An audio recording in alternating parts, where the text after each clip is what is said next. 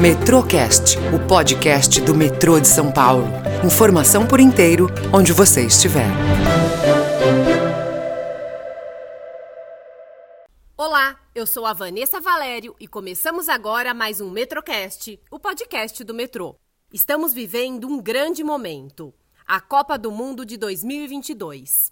E apesar do foco ser em diversão e apreciação ao futebol, esporte amado nacionalmente, é preciso ter cuidado ao acessar links sobre o campeonato, compartilhar dados na internet, entre outras atividades.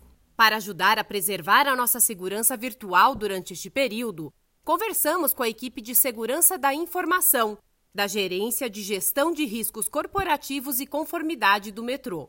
Estão aqui conosco hoje o analista Henrique Norberto Burli Júnior e o chefe de departamento Rui Pastor.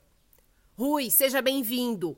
Explique para a gente quais são os riscos em relação à segurança da informação durante esse período da Copa do Mundo. Pessoas mal intencionadas podem se aproveitar do momento emocional dos fãs da Copa do Mundo em uma partida ou obter acesso e liberar informações confidenciais em um momento de descuido.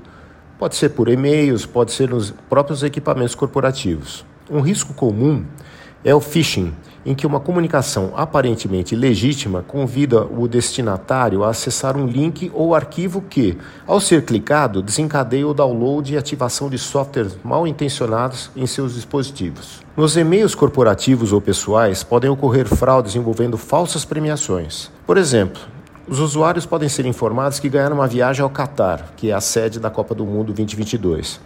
Aceitando a premiação falsa, fornece dados pessoais que posteriormente poderão ser vendidos. A situação pode piorar no caso dos fraudadores anunciarem que o prêmio é em dinheiro e pedirem dados bancários para uma eventual transferência. Outra maneira que a fraude pode ocorrer é o uso de mensagens em nome de patrocinadores da Copa, que, em suposta parceria com a FIFA, teriam sorteado um prêmio que justificaria pedir dados bancários dos usuários. Os criminosos imitam sites de uma empresa conhecida e pedem o número do cartão de crédito com o código de segurança, ou mesmo imitam o próprio site da FIFA 2022 e o fazem parecer verdadeiro. Nos casos de phishing e fraude, os golpistas registram domínios que ajudam a convencer que se trata de sites oficiais, incluindo promoções de produtos que podem ser camisas, chapéus ou outros acessórios, links de site de notícias de jogos, etc. Há outros riscos que podemos mencionar.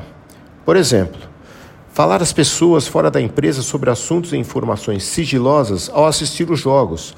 Aquela, aquela reunião de amigos e familiares. Isso precisa ter muito cuidado repassar as mensagens de phishing para os e-mails corporativos, usar Wi-Fi público, redes abertas em restaurantes, bares. Isso não é seguro. Certo, Rui. Agora, Henrique, pode nos dizer por que essas práticas são um risco? São riscos para as pessoas, mas também pode ser um grande risco para a empresa, pois pode ser acessado nos computadores, tablets e celulares corporativos sistemas e informações sigilosas, estratégicas ou pessoais. Possibilitam também a entrada de códigos maliciosos que destroem informações, invadem sistemas, bloqueiam o computador ou sistema mediante resgate para liberação e etc. No caso de rede sem fio, o risco em acessar o Wi-Fi público, que é aberto por celular corporativo, por exemplo, pode permitir que outras pessoas tenham acesso a informações sensíveis da empresa ou a dados pessoais de empregados e terceiros. Entendi. E Rui, para concluir, conta pra gente de que forma é possível se proteger. Olha, o que, que eu recomendo? Cuidado ao baixar aplicativos, pois há muitos golpes com aplicativos falsos. Nunca abrir links que ofereçam é, promoções, prêmios, é, com cuidados redobrados no período da Copa, esse atrativo da Copa do Mundo. Nunca fornecer informações pessoais para desconhecidos é, somente fazer negócios com sites criptografados, né? endereços que começam com aquele famoso HTTPS, o S de segurança. No celular particular, somente fazer download de aplicativos a partir das lojas oficiais. Nos equipamentos da empresa, só é permitido baixar os aplicativos homologados pela GTI. Evitar de usar o Wi-Fi público com os equipamentos fornecidos pelo metrô. Verificar os critérios de segurança nos instrumentos normativos da empresa. A norma de segurança da informação em conformidade, a norma de dispositivos móveis digitais, a norma de telefonia móvel e outras da GTI. Podem consultar essas informações pelo IN online de seu sistema de busca que você pode acessar diretamente pela homepage do MetroClick ou na página da GRC. Muito obrigada pelos esclarecimentos de vocês. É isso. Vimos como é importante preservar as nossas informações pessoais e as da empresa. Assim, a gente aproveita a Copa do Mundo e outras comemorações com tranquilidade e segurança.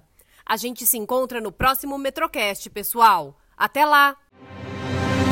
Metrocast, o podcast do metrô de São Paulo. Informação por inteiro, onde você estiver.